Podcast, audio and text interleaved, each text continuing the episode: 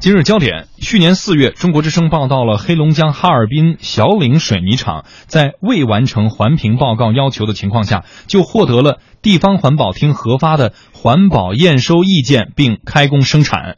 附近居民因此饱受水泥厂生产的噪声和污染。为此呢，七户处于该厂卫生防护距离范围之内的居民向环保部提出了行政复议申请。那么，环保部在去年十一月作出决定，撤销了和黑龙江省环保厅对该厂做出的那份环保验收意见。嗯，但是在不久之后呢，这家企业将环保部告上了法庭，称环保部做出的行政复议的决定是不合法的。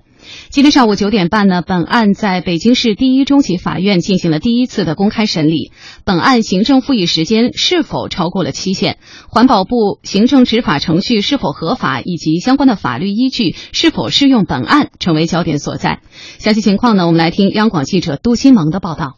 按照王新华等七名行政复议人提供的材料。二零零九年，黑龙江省环保厅对原告小岭水泥有限责任公司新建两千五百吨每天新型干法熟料水泥生产线项目的环境影响评价报告书批复，要求小岭水泥公司应该自工程投产前落实五百米内卫生防护距离内的居民搬迁和安置工作。但直到这个项目在两年后获得了环保验收，开工投产数年，也没有人和他们谈过搬迁安置问题。王新华说：“由于房子距离水泥厂只隔着一条十米的小路，自己深受企业污染影响。我们那时候轰隆轰隆的，那声可可大了。要是厂里的水泥呼呼往我们家飞，就只能说我们要求说是能不能让我们睡觉安宁的觉。”过成正常的生活。王新华等人多次对企业进行举报，当地环保部门也曾数次下达停产通知，但问题始终没有解决。二零一五年七月，王新华等七人向环保部提出行政复议，环保部委托哈尔滨环保局进行现场勘验后得出结论：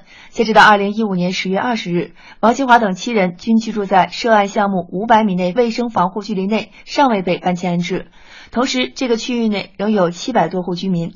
就此决定撤销此前黑龙江环保厅作出的环保验收意见。这意味着小岭水泥公司新建的这条技改生产线不能再进行生产。原告小岭水泥公司代理律师方面表示，环保部所做出的行政复议决定对企业生产产生了极大影响，且其中存在程序不合法问题，因此提出起诉。涉案项目属于技术改造项目，非新建项目。二零一一年十一月十一日，黑龙江省作出了验收意见。第三人提起行政复议的时间应当是从二零一一年的一月十一日起的六十日。再者，一四年九月九日，哈尔滨市环保局作出的对曲洪亮等信访人投诉环境信访事项的复查意见中也明确告知了。因此呢，即便是从二零一四年的九月九日作为行政复议期限的起算日，时间也超出了行政复议时效。被告环保部由环保部政策法规司行政复议处副处长季凌云出庭应诉。对于行政复议时间问题，被告主张原告无法提供七名行政复议人知晓有关项目的情况，同时企业没有按照法律规定在环评开始前、项目建设中和竣工生产前进行公众参与，使得附近居民长期被蒙在鼓里。双方的另一个矛盾焦点集中在卫生防护距离内居民搬迁安置问题。原告代理律师提出，适用于水泥生产企业的卫生防护标准在二零一二年出现变化，环保部进行勘验时所执行的标准已与国家现行标准不符。同时，卫生防护问题归口为卫计委管理，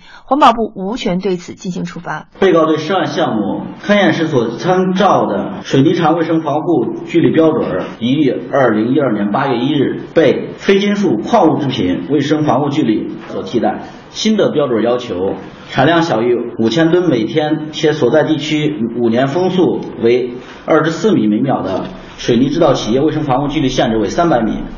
因此，在二零一五年十月二十日，被告委托哈尔滨环保厅勘验时，应当参照新的标准，而非是依据一个失效的标准。对此，被告环保部主张，应用于环境影响评价报告书中的卫生防护相关标准属于国家强制标准，不存在环保部无权管理的问题。小岭水泥公司应该完成环境影响评价报告书中的承诺，即完成卫生防护距离五百米内的居民搬迁安置。在未完成这个前提的情况下，由黑龙江省环保厅在五年前做出的各项环保措施均得到落实的答复意见本身就有问题，因此环保部对其予以撤销，程序合法。这个案子是审查这个环境保护部作出复议决定，撤销省环保厅的验收的问题。那么卫生防护距离是三百米还是五百米，适用哪个标准？那是在环评批复的时候确定的。